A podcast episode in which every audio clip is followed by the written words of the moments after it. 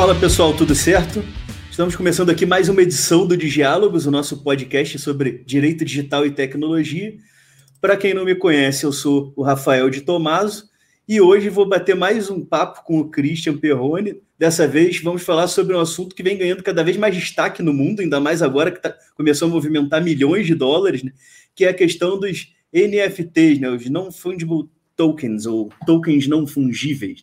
É, claro que a gente vai explicar um pouco melhor isso daí, que a gente sabe que não é um termo que todo mundo está familiarizado, mas antes de tudo, preciso apresentar aqui mais uma vez o Christian, que já gravou com a gente o nosso episódio sobre deepfakes, que até fiquei bem feliz que foi um dos episódios recomendados pelo pessoal é, do, do IDP e um dos é, que no, fora o pessoal do, do Chiclete Radioativo também mencionou quando nas, nos reconhecimentos que o diálogo esteve ali no final do ano passado. Então, estamos aqui de novo com o Christian, né, que é pesquisador Fulbright na Universidade de Georgetown, é doutorando em Direito Internacional na UERJ, mestre em Direito Internacional pela Universidade de Cambridge, ex-secretário da Comissão Jurídica Interamericana da OEA, a Organização dos Estados Americanos, e coordenador da área de Direito e Tecnologia no ITS, Instituto de Tecnologia e Sociedade do Rio de Janeiro. Né? Christian, seja muito bem-vindo mais uma vez ao Diálogos para falar desse assunto que ainda é bem desconhecido por aqui, né? não sei nem se por aqui, acho que é bem desconhecido em geral, mas que provavelmente ainda vai dar muito pano para manga. Né? Isso é uma verdade, Rafael. Eu acho que é, é, esse, esse vai ser o assunto que surgiu nessas últimas duas semanas, assim, com uma grande força, justamente pelos valores incríveis que atingiram vendas desses NFTs aí da vida.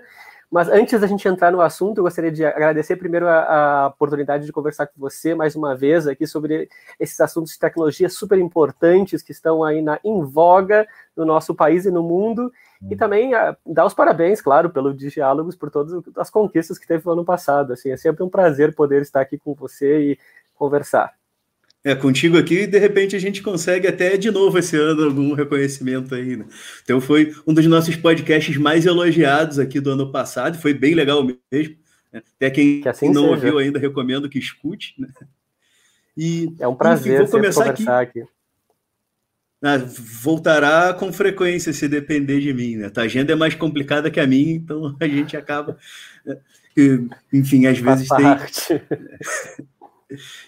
Mas enfim, explicando um pouquinho aqui primeiro o que é fungibilidade para o pessoal que não é da área do direito, né, ou enfim, que não tem familiaridade com o termo, ah, as coisas fungíveis são aquelas é, que a gente pode trocar por outra igual. O exemplo mais clássico disso é o dinheiro, né? Tanto faz se a nota de 100 que eu vou usar é a que está na minha carteira, na tua, as duas valem exatamente a mesma coisa. É, ou, enfim, a moeda, o que seja o dinheiro, é uma coisa que tanto faz qual é o dinheiro específico ali, ele vai ter exatamente o mesmo valor. Claro, não, não se eu misturar uma, uma, nota de 100 reais e uma nota de 100 euros, não, não é o caso, mas duas notas ou é de, mesma ou é de 100 reais e é de dois, né? Que são um azulzinho ali dá uma complicação às vezes. Ah, eu já me, já me ferrei numa dessa, paguei um, um, é, alguma, num posto de gasolina uma vez, é, fui comprar uma água, paguei com uma nota de 100 achando que era de 2, cheguei em casa e o cara, cadê meu 100? Eu, escorreu uma lágrima depois que eu entendi o que, que eu tinha feito lá. Só imagino. É, enfim, os commodities também são outros exemplos de, de coisas fungíveis, né? Para mim, tanto faz se a minha saca de soja, desde que seja do mesmo tipo de soja, se, se é a minha saca ou se é a sua saca, elas têm o mesmo valor lá de uma saca de soja. O não Eu fungível. é super legal, é super legal a gente pensar o, quão, o quanto uh, esse é o elemento que mais a gente consegue pensar com o NFT, entendeu? Quando pensar em commodity e tornar a commodity não fungível, né? Eu acho que esse vai ser um elemento super interessante. Mas deixa tu falar e eu volto aí falando com você sobre como tornar uma commodity não fungível. Exatamente. Acho que a, o maior diferencial desse assunto vai ser isso daí, né? mas essa parte eu vou deixar para ti falar. Uh, e, mas o não fungível seria aquele que não é isso, é que não, não tem o mesmo valor. Exemplos disso, é, que é um pouco do que a gente vai falar, são as obras de arte lá. Uma coisa é o teu quadro original do, do Van Gogh, é, é outra coisa é a tábua de carne do Van Gogh que eu tenho aqui, que vale 15 reais na, na loja. Então, nós temos o original, que é, tem um valor enorme, e as cópias daquilo não vão ter um grande valor. É mais ou menos a pegada que a gente vai falar hoje aqui dos NFTs, né? Mas que é um é um, um assunto bem complexo, assim, porque ele nos traz outros assuntos que separadamente por si só já são complexos. Ele vai envolver blockchain, vai envolver, em certa medida, criptomoeda, é uma confusão grande aí, é, é um, é um assunto complexo que tem por trás diversos outros assuntos complexos. Claro que a gente não vai aqui aprofundar todos, porque senão a gente passa o dia inteiro e não consegue acabar de explicar, né? mas vamos introduzir o assunto aqui, espero que vocês gostem tanto quanto a gente está gostando de acompanhar. Né? E, como o Christian antecipou, uma coisa que chamou bastante atenção nessas últimas semanas foi a venda de uma obra é, por 69 milhões de dólares. Então, o uma pessoal só. parou. Uma só, uma obra vendida por 69 milhões de dólares. E o que, que é essa obra? Nada mais é do que uma imagem digital. Né? Um artista, se não me falha a memória, chamado Beeple, que vendeu que nem ele entendeu como que foi vendido por um valor tão expressivo isso daí, né? Então, Christian, o que, que tem a nos dizer dessa primeira etapa aí que surpreendeu, acho que é todo mundo, né? Um NFT sendo vendido a 69 milhões de dólares. A brincadeira já estava começando a tomar corpo, mas 69 milhões acho que ninguém esperava. Certamente, eu acho que se a gente olhar dentro dos leilões da Christie, porque foi vendido no leilão da Christie's, né?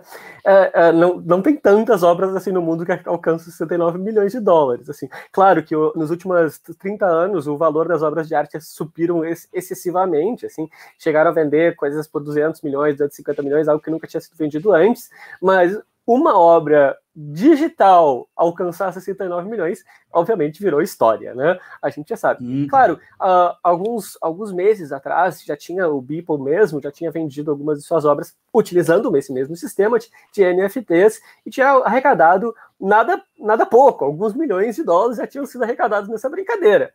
E uh, há duas semanas atrás, né, o, o bilionário dono do Twitter também resolveu vender o primeiro tweet, tweet uhum. dele, né? Que se eu não me engano, posso estar errado, chegou a alcançar mais de 2 milhões e meio de dólares também. Então, não é uma brincadeira agora, aquilo que poderia ser algo muito pontual, assim, fora da, do padrão, já, já alcançou valores que algumas pessoas chamam de bolha, algumas pessoas chamam de estratosféricos, alguns dizem que este é o futuro, né? Então, eu acho que uma obra com. Na realidade, interessante, a gente falou que é uma obra, né? Uma obra do Beeple.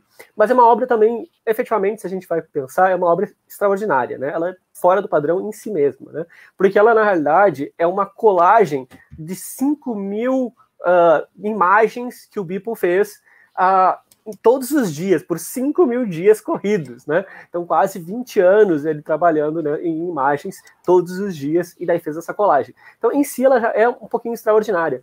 Mas 69 milhões, pode convir que, no mínimo, a gente fica com uma dúvida sobre como é que alcançou esse valor, né? Pois é, aí faz a gente lembrar um pouco essa mudança de paradigma, assim, pegar uma obra digital com um background de, de blockchain ali, chegar a esse valor, a gente fala, ah, olha só que maluquice, mas se a gente olhar ali menos de 100 anos atrás, não deixou de ser uma surpresa também para o mercado o boom do pop art ali nos anos 50, 60, com, com enfim, Hamilton e Andy Warhol e aqueles principais expoentes da pop art lá. O pessoal da época olhava e falava, ah, isso daí nem é arte. O cara que pagou lá, sei lá, 100 mil dólares na época do negócio, ele ficou bem feliz se segurou aquilo tempo suficiente. Né? Certamente. Você e... comprou um Warhol no início ali da, da brincadeira, ah, hoje, então, ele está muito feliz. Os herdeiros vão sorrir ainda por algumas gerações. Né? Então, no caso do Warhol, sim, não de todos os da Pop Art, porque alguns, assim, se desfizeram muito rápido é. e os herdeiros ficaram sem nada. tem, tem, isso também, né? Tem que acertar qual que foi o que estourou. Né? Justo, e, justo isso. E se a gente for olhar agora, é isso, a gente está passando por uma potencial nova transformação no, no, no movimento. Não, não chamaria ainda de um movimento artístico, porque a gente ainda não tem é, subsídio suficiente para chamar isso de um movimento, mas é, no mínimo é, um, sei lá, um acontecimento no mundo da arte aí, né? E se é tiver o mesmo impacto que teve o, a, a, pop art e outros movimentos do passado ali, a gente pode esperar aí uma transformação nesse mercado, né? Eu acho que é esse que é o ponto que a gente está pensando, porque pensa o seguinte, tá? A arte, no sentido do ponto de vista de arte digital mesmo, aquilo que a gente fica pensando, assim, muitas vezes no início da, dos anos 2000, ela foi dizendo assim que ele ia matar o, o a arte como um todo, né? Se a gente for pensar uh, lá as discussões que a gente teve o Lessig no final dos anos 90 e no início dos anos 2000, quando ele lançou aquele livro Remix, por exemplo, uh, ele estava dizendo assim, olha, o novo modo de fazer arte ele é diferente do modo anterior e ele quebrava muito o paradigma da ideia de um único elemento de arte. Então, essa ideia de raridade que a NFT vem trazendo era o que estava sendo quebrado nos anos 2000 lá, sabe? A ideia era você tem uh, uma arte digital que, por sua própria natureza digital, sempre que você a ver no seu, no seu dispositivo, você está fazendo uma cópia. Então, a lógica, aquela mesma lógica de, de copyright, né, de, de, de direito de autor, estava sendo questionado lá nos anos 2000. E, eu, e, o mais interessante é justamente você vem agora, sei lá, uh, 20, 20 e poucos anos depois, e você tem uma revolução tecnológica que criou de novo a ideia de raridade dentro do, dentro do espaço digital, sendo que ele mantém a ideia de raridade e mantém a lógica de você poder fazer cópias digitais daquela obra de arte. Então é, é fantástico a gente discutir essa questão das NFTs agora, nesse momento. É um resgate do, do que era antes, né? O, é, e a gente vê o movimento no mercado era justamente esse, era de ter cada vez mais cópias digitais de tudo, boa parte delas até ilegal, ilegais. Né? Tivemos ali o caso Napster, que foi uma revolução no mercado, na indústria cultural como um todo. Então, a gente veio numa transformação no sentido de democratização da cultura, de acesso da cultura a todos e tudo mais, meio que parecendo que ia cair é, no, no, desgosto popular mas que tudo indicava que essas obras iam começar a perder valor, né? E a gente tem aí o contrário, as obras começaram a ganhar valor e mais do que isso, vem um cara lá com um monte de pixel e vende por 70 milhões de dólares, né? E, e, não é a primeira vez, se a gente for olhar aqui no mercado de games, por exemplo, a gente já vem vendo é, é, negociações de altíssimos valores, assim, valores expressivos de bens, entre aspas, não existentes, né, de bens digitais. Tem um jogo lá, o é, Entropia, se não me fala a memória, Entropia, que foi vendido um planeta no jogo por 6 milhões de dólares. Entende? Então, tu vê um negócio que vende uma venderam uma boate nesse mesmo jogo por 300 mil dólares, uma coisa assim. Então tu já vê que já havia uma tendência da negociação de bens digitais. E se a gente for parar para pensar, não é muito diferente também da, da coleção da arte tradicional, né? Tu tem lá um original do, do, do Dali, do Picasso, mas tu pode fazer uma cópia que é igualzinho aquilo, só, só não tem valor por ser cópia e não ser o original. Mas voltando para os games, eu não sei se vocês estão, nos escutando, tá, no momento que vocês escutarem já vão estar a par, mas tem a, a, a skin do Neymar circulando como uma possibilidade de ser vendida pelo Fortnite, né? Dizendo que o quanto vai valer fortunas e o quanto o Neymar não vai ganhar um rio de dinheiro do Fortnite para vender a sua skin, né? Ou seja, a skin, para quem, quem não sabe, é justamente a aparição, assim, a persona, mais ou menos, ou como você pode vestir a persona no jogo, né? Então vai, vai ser algo super interessante também de ver. E vem, e vem do ponto de vista de alguém que é brasileiro, né? Claro que é imagem de um brasileiro, e é, obviamente que é um jogo altamente internacional e mutuamente conhecido. Mas eu acho que você estava entrando justamente nesse processo de, de tornar raro, né? E eu acho uhum. que isso vale a pena a gente brincar um pouquinho mais e explicar um pouquinho para a galera.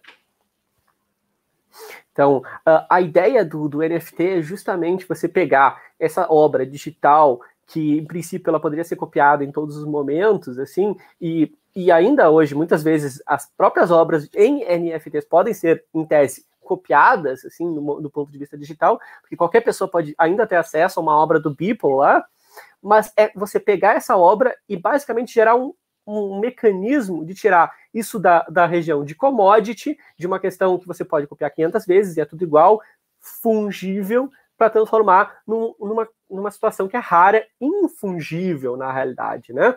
E, e aí eu, eu vejo isso como um, também uma, um movimento que já vem historicamente, né? Você pegava commodity, vamos supor uma saca de café, brasileiro até, você levava para a Europa, a Europa distribuía, fazia um blend, não sei o que, e vendia de volta para o mundo inteiro com uma marca.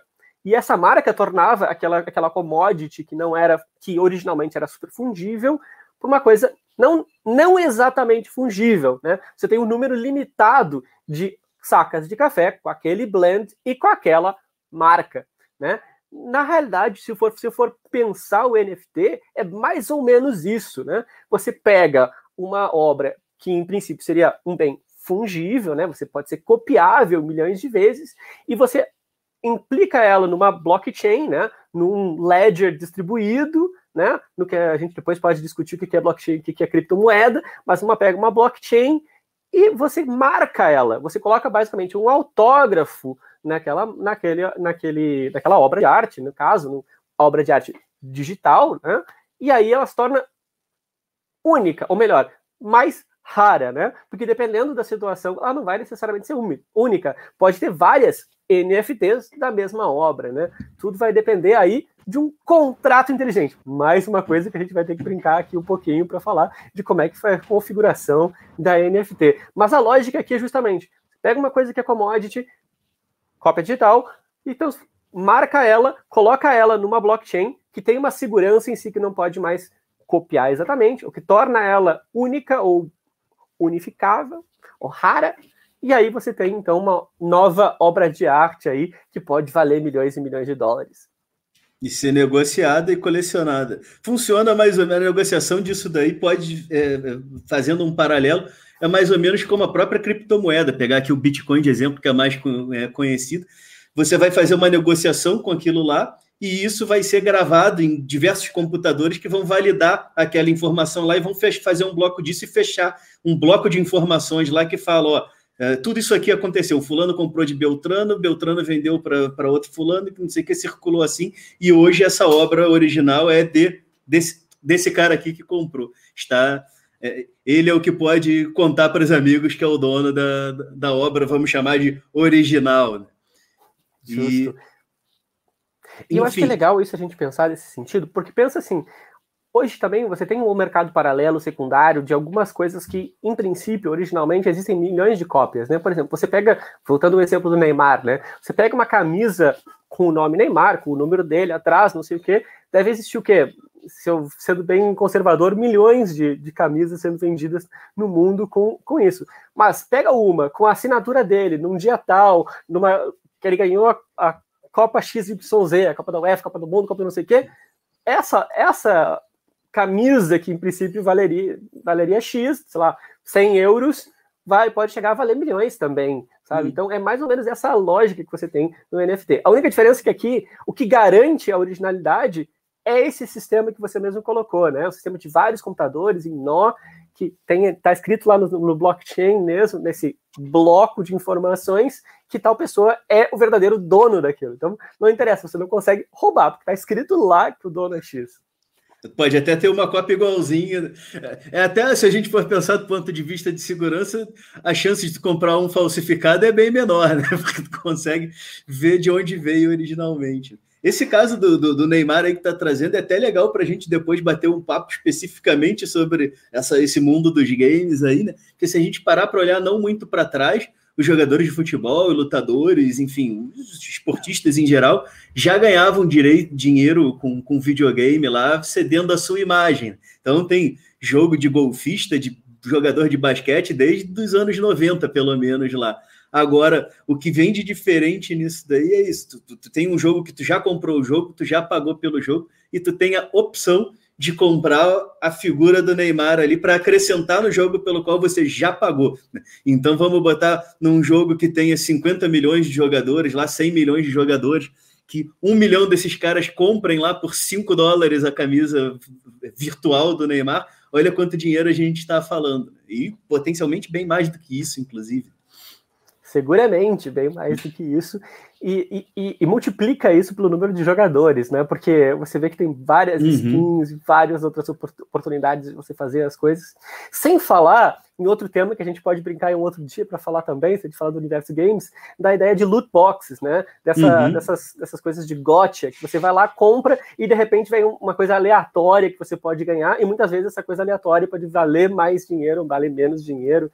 Então, que eles chamam de o novo, novo jogo de azar uh, virtual, né? Então, existe todo esse, esse, espaço do mundo virtual que a gente está tá se desenvolvendo justamente no caminho de você criar bens virtuais, né?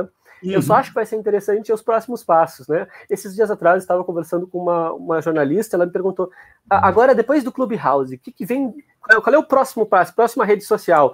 Eu digo, olha, a próxima rede social eu não sei dizer, mas eu acho que eu consigo dizer como vai ser a próxima rede social de grande monta, que vai ser com realidade virtual. Né? Quando você puder entrar dentro, da, hum. dentro do, do, do, jogo, e aí você daí ter bens no mundo virtual vai ser óbvio, né? Vai fazer total. Uma versão atualizada do Second Life lá, que para quem não conhece, foi um jogo que criava um, um, mundo paralelo ali, um mundo virtual paralelo, que também tinha países que tinham embaixadas no Second, no Second Life na época. Eu nem sei que fim levou, mas na época chamava atenção para gente que acompanhava a tecnologia por isso. Eu também, a gente tinha negociações não milionárias, mas negociações expressivas dentro do, do desse mundo virtual lá. E eu acho que é, é assim que, que assim que as ferramentas forem acessíveis a todo mundo e que tu conseguir virtualizar o sujeito é, com, a sua própria cara dentro daquele mundo, se ele quiser e tudo mais, acho que o futuro vai ser. Vai, a preocupação é se não vai todo mundo entrar na Matrix para não sair mais de lá. Né? Ficar. Certamente, certamente. Se colocar voluntariamente, né? Porque o medo de, do, do, do Big Brother nos anos, sei lá, 60, 40, não me lembro quando que ele escreveu o 1984 lá, mas que, 48. 48, é, ah, sim, verdade. Daí, até por isso que ele botou 84, né? Então, pega o medo era que o Big Brother fosse te vigiar em todos os lugares e que fossem ter câmeras e que o Estado fosse te perseguir. E hoje todo mundo tem a maldição dessa aqui no bolso.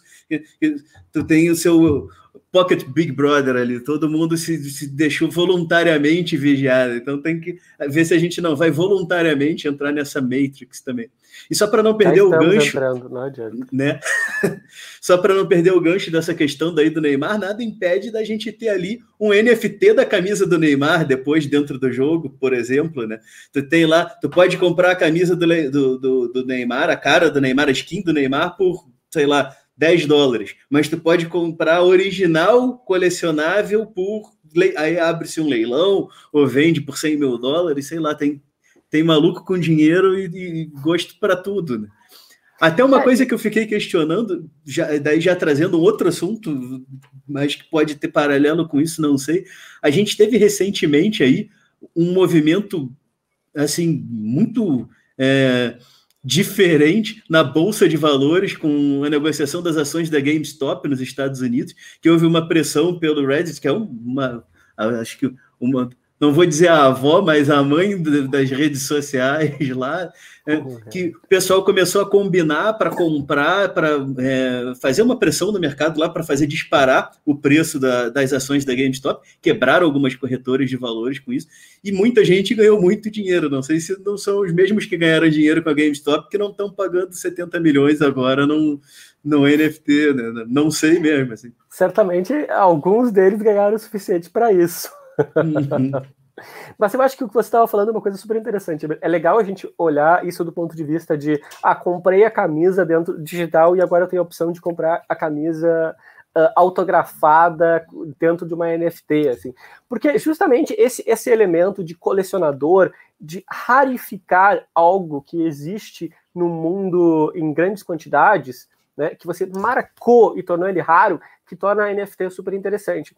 E aí gera uma série de dúvidas do ponto de vista, agora vamos falar do ponto de vista regulatório, né, que dois advogados juntos não tem como não falar sobre direito, do ponto de vista gera a questão aí, como é que você vai uh, fazer a, a, questão de direitos autorais, né? Quem é que tem o direito autoral? Quem comprou a NFT também comprou o direito autoral com relação a isso? Comprou uma licença com relação a essa obra? Se a gente olhar a questão do Beeple ali, tal, talvez, talvez seria mais ou menos inteligível de você imaginar 69 milhões se você tivesse comprado também os direitos autorais daquelas 5 mil gráficos que estão dentro da obra lá, uh, que foi vendida por 69 milhões. Mas isso não necessariamente é, né? Porque a NFT não é pensada para realmente transferir direitos autorais, é só para criar um autógrafo.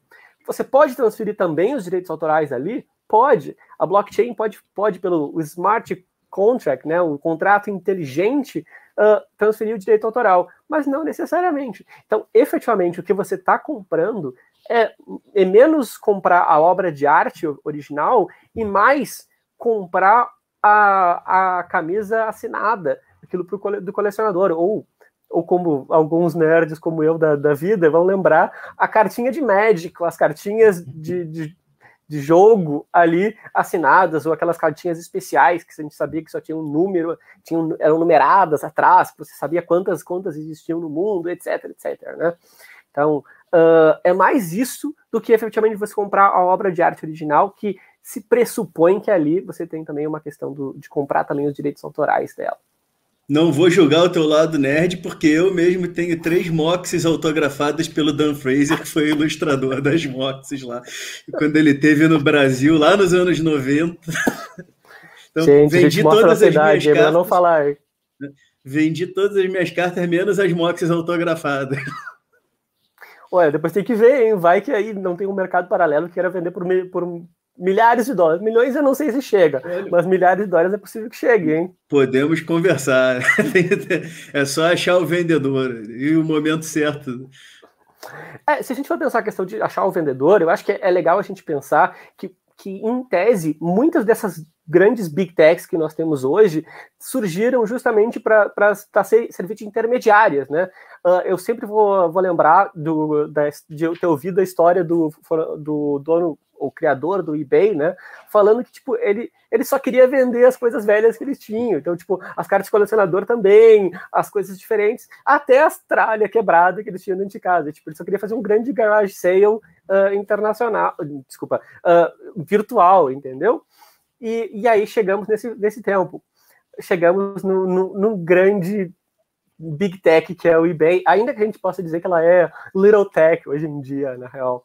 Mas, mas, mas é a mãe das big techs, né? Era em quem os grandes, os que são os grandes hoje se inspiraram em muitos aspectos no eBay. O próprio Alibaba lá, que hoje talvez seja o maior grupo, não sei depois dessa confusão toda que me arrumaram lá na China com, com o Jack Ma e com essa tentativa de, de estatização do, do grupo, né? mas o, o, Jack Ma, que era o, que foi o fundador do Alibaba, sempre falou que o meu objetivo era bater o eBay. Né? E olha o que, que é o eBay e o que, que se tornou o Alibaba. Eu acho que a Alibaba só perde para a Amazon e só perde, acho que, em, em, em, valor de mercado, porque o resto tudo ela ganha, né? Em, em circulação de dinheiro dentro da, da plataforma, quantidade de, de, produtos que são vendidos. Então, existe todo esse, esse aspecto interessante, mas o legal é que agora nós chegamos num momento em que já temos esses, esses lugares de venda, né? Já temos um, os, os eBays, os, os mercados livres, e também temos uma Christie's virtual, né? Um, um auction virtual, uma casa de leilões virtuais, também agora para NFTs. Claro, existem também casas específicas, especializadas em NFTs, etc. Né? Hoje, agora, estou falando que surgiu assim nesses últimos uh, um ano e meio, mais ou menos, que existe já pensaram em NFTs e começaram a ganhar, ganhar um certo grau de corpo, já surgiram casos de leilões específicos para isso. Mas também temos ainda toda essa infraestrutura que já existia, né? ou que, já, que ainda existe, que serve, serve de base. E, e, talvez isso ajude a explicar esses valores estratosféricos que chegam, né? No momento que você coloca um leilão para o mundo inteiro, um leilão virtual, a possibilidade de você ter uma quantidade grande de pessoas e quantidade grande de pessoas que têm elementos, uh, digamos assim, recursos financeiros para lidar é muito maior. Imagina quando você tinha um leilão só em Nova York de obras de arte, você tinha que chamar as pessoas. Hum. Hoje ainda você tem que chamar, mas as pessoas tinham que querer ir, se, se inscrever, ir lá e olhar, inspecionar. Hoje tudo pode ser virtual. E, tu, e a pessoa que pode, pode não só ter que dar o, o bid assim no, no telefone, agora ele pode dar assim com um botãozinho assim e, e deu. Então talvez isso ajude a explicar esse, esse valor estratosférico que chega. Pois é. E naquela época lá um sheik árabe lá, um magnata russo do petróleo que quisesse pegar uma parte dos seus bilhões e, e gastar ali no negócio, tinha que, na, pior, na melhor das hipóteses, tinha que mandar um representante lá para levantar a plaquinha na hora de, de dar o bid. Né? Então, justo, isso facilitou. E aí a gente falou aqui de, de dois assuntos que, que se andam juntos, né? Que eu acho que os dois têm muito a ver com, com NFT, que é a questão das, da arte, né? Das obras de arte, é, assim, como objetos únicos e dos colecionáveis como objetos raros. Né? Então, pode ter certeza que já deve ter muita empresa olhando para a questão do NFT e pensando como é que eu vou ganhar dinheiro com isso aí. E aí, o que, que a gente pode esperar, Christian? Desses movimentos? Olha, eu, eu acho que certamente a gente vai esperar assim, três movimentos que eu imagino que possam existir. Primeiro, um que já está no processo, ou seja, artistas agora realmente vão, vão uh, encontrar um meio de, de, dar vazão às suas obras de arte também. Né? A gente já vê alguns artistas brasileiros que circulam nesse mercado de NFTs que estão ganhando, talvez não ganhando, obviamente, milhões, mas conseguem vender suas obras de alguma forma através desse, desse mercado. Assim. Então, você vê o primeiro passo são os artistas. Um segundo passo, eu acho que são essas, essas grandes casas de leilão que vão buscar esses mecanismos, esses mecanismos aí. E aí vão estar auxiliadas por, pelo terceiro ponto, que é essas gigantescas movimentos virtuais de alguma forma que a gente pode existir. A gente falou de games, mas também existem muitos outros espaços virtuais que vêm que vem aí. As próprias redes sociais já, já entenderam que faz sentido você criar espaços virtuais em que você tenha algumas coisas que o espaço está à venda, entendeu? Então você vê o, o, o, real estate virtual, né? O espaço que supostamente seria físico, né? O espaço imobiliário seria, agora também tem um espaço imobiliário, entre aspas, vir, virtual. Então eu acho que tem esses dois aspectos, esses três aspectos, quero dizer, né? Os artistas, as, as grandes intermediárias, e aí você tem aqueles que realmente estão do outro lado, né? A indústria que produz Uh, assim, digamos, obra de arte, ou que distribui de alguma forma uh, arte no sentido bem amplo da, da, da, palavra, né? no sentido de obras em si, também está ali presente. Aí estou incluindo aqui também né, games e etc, etc, etc. Eu sei que talvez alguns artistas vão querer me matar por isso, mas eu acho que tem um aspecto aí que, a gente, que estão muito próximos. Né? Por exemplo, existe muita discussão se design era, era arte, pelo menos se discutia muito. Hoje, hoje, basicamente, acho que não tem quase ninguém que vai dizer que design não é, não é arte. Então, eu acho que nós estamos nesse processo aí. E as NFTs, de verdade, elas só ajudam a consolidar esse processo de dizer que efetivamente você tem uh, design gráfico, digital, é, é um meio artístico também? Uma empresa que eu acho que já deve, se não montou, é porque eles estão perdendo o bonde lá, mas eles não são de perder o bonde, e que eu acho que já deve estar montando ali uma equipe para ver como vai ganhar dinheiro com isso, é a Disney, né? Que pode começar a pensar, se a gente pensar tudo que a Disney comprou nas últimas décadas aí, a gente pode pensar neles vendendo, por exemplo, revista em quadrinho é, do, da Marvel que eles compraram, edição especial para colecionador, NFT lá, o cara baixa o PDF, não sei se dá para fazer em PDF, mas deve dar, dá para fazer GIF, dá para fazer JPEG, deve, dá para. É... Imagino que sim, senão eles vão buscar outro, outro, outro meio ali, outro formato que funcione. Não te preocupe, vão dar um vai, jeito. E aí podem vender da, lá. Da blockchain, é isso, da blockchain é isso, né? Você pode uhum. colocar quase qualquer coisa ali dentro. Quer dizer, é. dependendo da blockchain, é claro, né? Falando de Bitcoin, tem, outros, tem outras limitações, mas tem muita blockchain hoje em dia. Mais que tudo, né, Ethereum, que eles estão usando na grande maioria para NFTs, uf, você pode fazer quase qualquer, qualquer brincadeira ali. Justamente com aquela ideia que eu falei de contratos inteligentes, né? Ou de smart contracts que a gente está brincando. É, ali da Disney também vai. Eu imagino que eles daqui a pouco, se eles entrarem nessa, nessa onda aí, vão começar a vender bonequinho do Mickey, do Pato Donald, do Zé Carioca, tudo numerado. Compre lá, edição limitada, 100 bonecos do Mickey em NFT. É um GIFzinho animado lá, sei lá. Acho que eles já devem estar pensando em alguma coisa lá, porque a, eles se criaram, né, a indústria, a, a Disney se, se, tornou um império justamente em cima dos colecionáveis, isso lá no famoso século passado, lá quando eles começaram, era o lapisinho do Mickey, era o bonequinho do Mickey, era não sei o que, tu ia no parque, comprava aquele monte de coisa, copo e coisa, nada impede de fazer isso daí, numerado colecionável com NFT, né? então acho que são um mercado que a gente é, pode esperar também, né, colecionáveis... É, rarificados, vamos chamar assim. É, e olha que interessante o que você está falando, porque você, se a gente vai pensar, as primeiras versões do, da, do Mickey, por exemplo, né, eles já devem estar por cair uh, no domínio público, né? Faz, fechando os 95 anos lá da vida que tinha da, da, da ideia de direito autoral.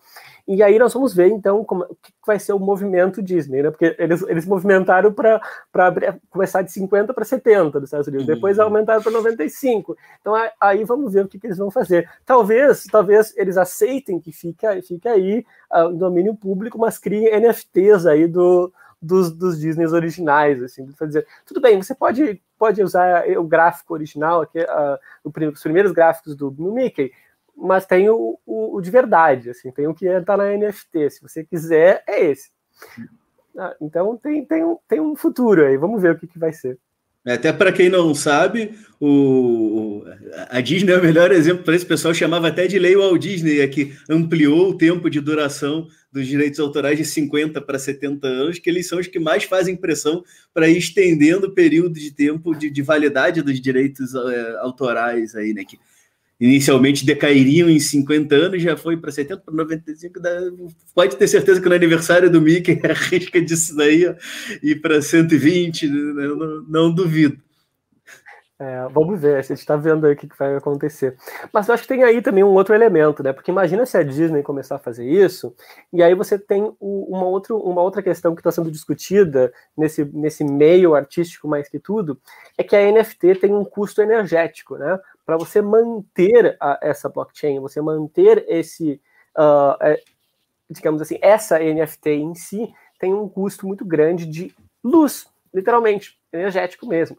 Porque para funcionar esse sistema, a validação matemática, né? Porque, vamos falar, isso está na. A gente falou, né, já está na blockchain, né? Só que para funcionar essas blockchains, você precisa efetivamente de um, uma carga muito grande de processamento, né?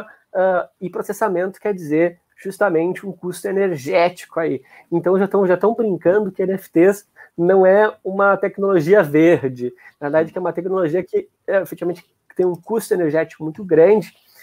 Imagina se a Disney entrar nessa brincadeira, vai ter um custo energético gigantesco para manter essas obras aí na, das NFTs aí da vida. Vamos é. brincar, é. vamos ver como é que. Isso é uma crítica que já está sendo feita, né, Cristian? Até você mesmo que tinha me alertado para isso daí, eu falei, pá, olha só, não há do que não se reclame hoje em dia. Né? Justo.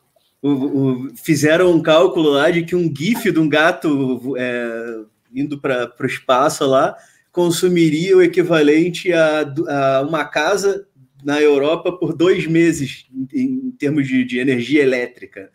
Então, é, isso daí não, não é mistério que o, a, a questão toda que envolve o blockchain, ela demanda um custo energético alto justamente pela forma que funciona de ficar validando em múltiplos, em múltiplos computadores. Né? O pessoal que acompanha o mercado de mineração de criptomoeda sabe bem, quem, quem minera criptomoeda também sabe bem o impacto que isso dá na conta de luz da casa. Justo, justo. E esse é um tema que, que vai fazer uma diferença, né? Então, se a gente não encontrar uma solução que seja mais barata em questão energética, o uso muito elevado de NFTs aí para diversas situações vai trazer um custo ambiental significativo, né? Já se diz que uh, o custo de energia elétrica para todas as blockchains de modo geral já é uh, mais do que a maior parte dos países do mundo aí. Então, uh, então, vamos ver o que, que, vai ser. Mas aí, não vamos perder de vista a, a oportunidade ainda, da, não vamos ficar assim de mau humor ou, ou ficar meio down por causa da, dessa questão. A NFT realmente é uma oportunidade super interessante e é, eu acho que em parte também é, é um dos aspectos do nosso futuro na, na, no mercado de, de obras gráficas digitais. Mais que tudo, obras gráficas, audiovisuais digitais. É, nada impede, daqui a pouco o pessoal tá vendendo disco autografado em NFT lá também, né? Imagina só a, revolução digital que quase derrubou a indústria da música lá nos anos 90 com Napster, LimeWire e Emule e o diabo. Agora resgatar do, pro artista, pelo menos, a possibilidade de ganhar com as suas obras digitalmente também, né? Que de certa forma a gente já tem aí com, com essas plataformas de streaming, né? Os artistas voltaram. É, acho que talvez foram os, os, mais beneficiados dessas mudanças que o mercado acabou trazendo. Então, uma parte do, do que ficava para gravadora, lá para distribuidora, acaba indo para o artista, que antes tinha maior parte da sua renda mais de shows do que das, das vendas em si. Que a, a indústria em si comia uma fatia grande do negócio lá. É, é, mas... é uma outra discussão bem interessante aí. Eu acho que existem ganhadores e perdedores no mundo dos, dos, artistas nessa, nessa área. Aí. Um dos pontos que eu acho que é, que é interessante a gente focar, que também acho que faz sentido para o NFT, é que você tem uma a barreira de entrada para você vender diretamente as suas, as suas obras é muito menor. Claro, você uhum. ainda tem muitos intermediários, ainda você, as distribuidoras são os que têm maior controle sobre a, a, as obras, mas, mas aí, pelo menos agora você tem essa oportunidade de você negociar, digamos assim, mais perto do consumidor final, né? não necessariamente com o consumidor final uh, a, a, venda de, das suas obras, tanto do ponto de vista uh, do mercado musical, né? Uh, do como do, dos todos os mercados gráficos e audiovisual de um modo, de um modo geral.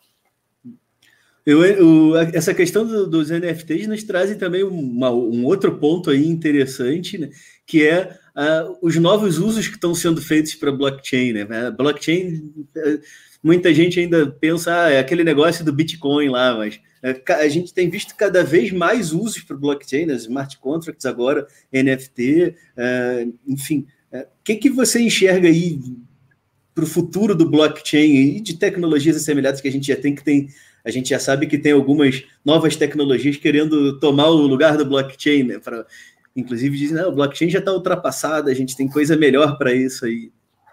É, eu acho que a gente ainda está na, na, na, era do blockchain, então vamos ficar aí pensando. Para você ter uma ideia do quanto isso pode ser diferente, uh, lá no Instituto nós acabamos de uh, participar de uma audiência na Câmara falando sobre a nova possível reforma eleitoral aí que estão buscando, e uma das nossas sugestões foi utilizar blockchain para desenvolver tokens para justamente distribuir uma parte dos valores que tem no fundo eleitoral, entendeu? Então, em vez de você distribuir uhum. dinheiro diretamente para os partidos, você distribui tokens que depois, no final do processo eleitoral, podem ser trocados, resgatados por dinheiro. Então, você cria uma, uma capacidade de rastrear muito facilmente por onde passou e para onde foram para onde foi, e, e, de certa forma você tem um certo grau maior de controle sobre como estão utilizando o dinheiro público. Então, aí, uhum. falando sobre opções da blockchain, elas são inúmeras. Desde você fazer assinatura digital, né, assinatura avançada, que agora esse novo PL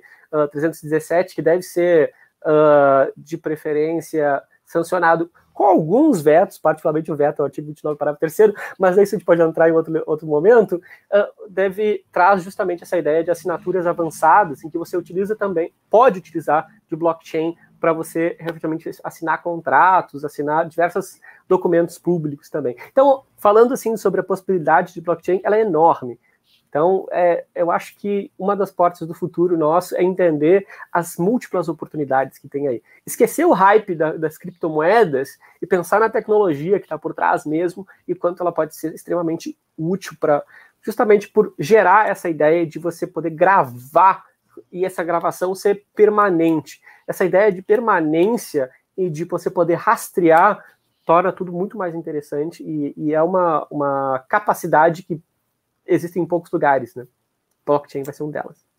Essa questão que tu traz aí da rastreabilidade pode revolucionar, inclusive, a questão da transparência do próprio governo, né? Dois, dois governos, não falando de um governo especificamente ali, que é uma tendência que a gente já vem vendo nas últimas décadas aí, com, é, enfim, portal da transparência e tudo mais, essas contas cada vez mais abertas, mas a gente sabe que ainda tem muito espaço para falcatrua, que é o cara que pede a nota do posto sem ter comprado gasolina para pedir o ressarcimento lá da verba de, de, de gasolina, do restaurante que o cara vai lá, gasta 60 pratas e sai com, com uma nota de 800 para depois pedir restituição da Câmara. Então, é, isso daí com o, blockchain, com outras tecnologias do tipo, pode, a gente pode chegar a um nível de rastreabilidade que pode servir de combate a uma série de males que a gente tem aí, desde a corrupção, a sonegação, enfim, uma série de problemas que, que a gente não conseguiu solucionar até hoje, não conseguiu nem descobrir, descobrir como solucionar, e que o blockchain traz essa oportunidade, né? E você está tá super certo, porque justamente esse é um dos elementos que traz a nossa proposta, sabe? E o mais interessante é que hoje em dia a maior parte da, da forma de você fazer análise é, é, super complexa. Você depende de muito de dados que só estão nas mãos nas mãos do serviço público, assim, né? Você tem uma série de sistemas hoje para você fazer análise dos gastos eleitorais, por exemplo, né? Uhum. Você tem como, existem sistemas, mas a, a pessoa pública, assim, nós, assim, de modo geral, temos uma grande dificuldade de ter acesso. mas com uma blockchain, a blockchain por natureza, se ela for pública, qualquer pessoa com um programa de rastreabilidade consegue entender quem é quem e entender a rastreabilidade e dizer assim, olha, olha, aqui tem um problema, aqui pode ser que tenha um problema, e encontrar, então, as, as inconsistências, digamos assim, e dizer, olha, talvez aqui tenha corrupção, talvez aqui tenha uma coisa errada. Então, a participação pública, né, da, da sociedade como um todo, e particularmente da sociedade civil, é, é, vai ser grande. Se eu falar, por exemplo, que nós já temos alguns sistemas nesse sentido, né, não sei quantos de vocês já ouviram falar do Serenata de Amor, que faz análise também uhum. da, das contas do TCU, por exemplo, né. Um robozinho é, é que super... tem até uma conta no Twitter, né. Justo, justamente. Então, nós temos esses sistemas, imagina poder utilizar todos esses sistemas com aquele fundo bilionário para propaganda eleitoral que está ali à disposição. Tudo isso pensando numa blockchain pública acessível e que as pessoas podem ter acesso a dados abertos públicos.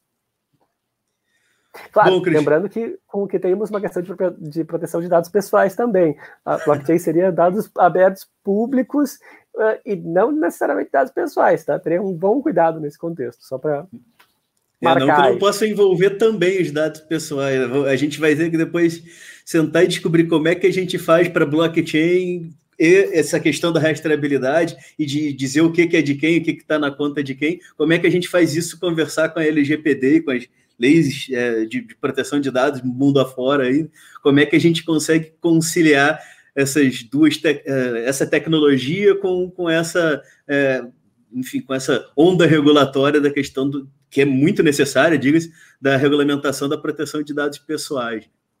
Bem isso, bem isso.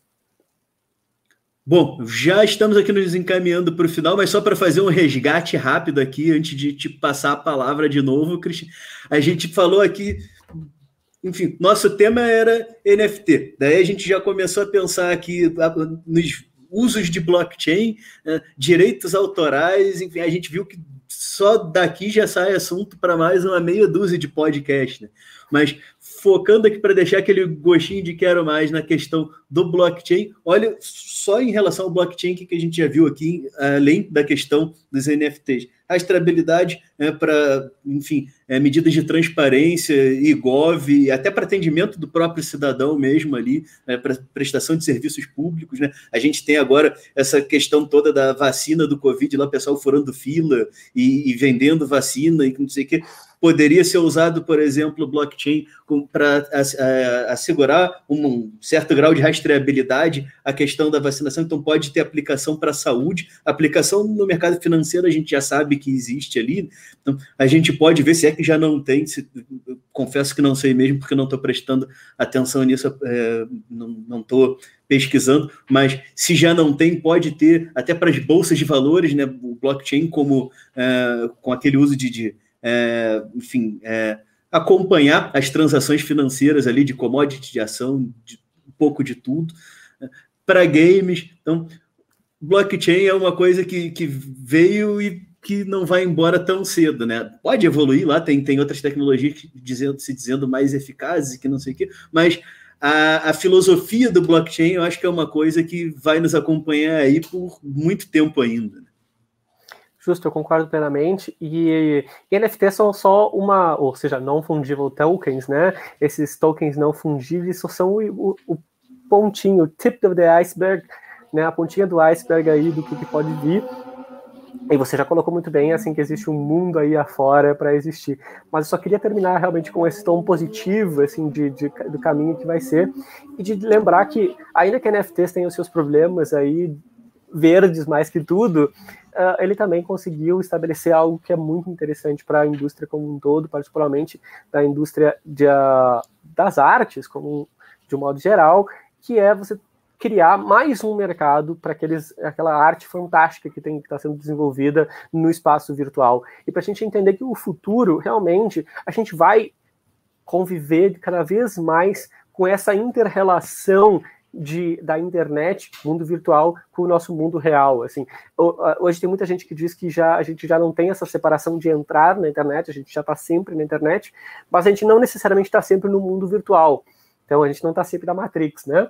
Como você bem colocou. Mas acho que o futuro é justamente a gente ter essa Matrix vinculada com o nosso mundo, nosso mundo real. Eu acho que cada vez mais vai ter essa confluência e, e esse colecionar, essa ideia de colecionador de obras de arte virtual é só um primeiro passo, é só uma, um gostinho de você ter o, o, mercado imobiliário virtual, de você ter o seu carro virtual, a sua vida virtual, o seu namoro virtual, talvez, uh, o que vai trazer suas consequências positivas e negativas que a gente vai ter que lidar nas próximas décadas. Mas eu tendo a ver isso que se a gente fazer um uso responsável dessas novas tecnologias, pensado de uma maneira saudável, a gente vai ter muito mais ganhos do que perdas nesse, nesse futuro aí.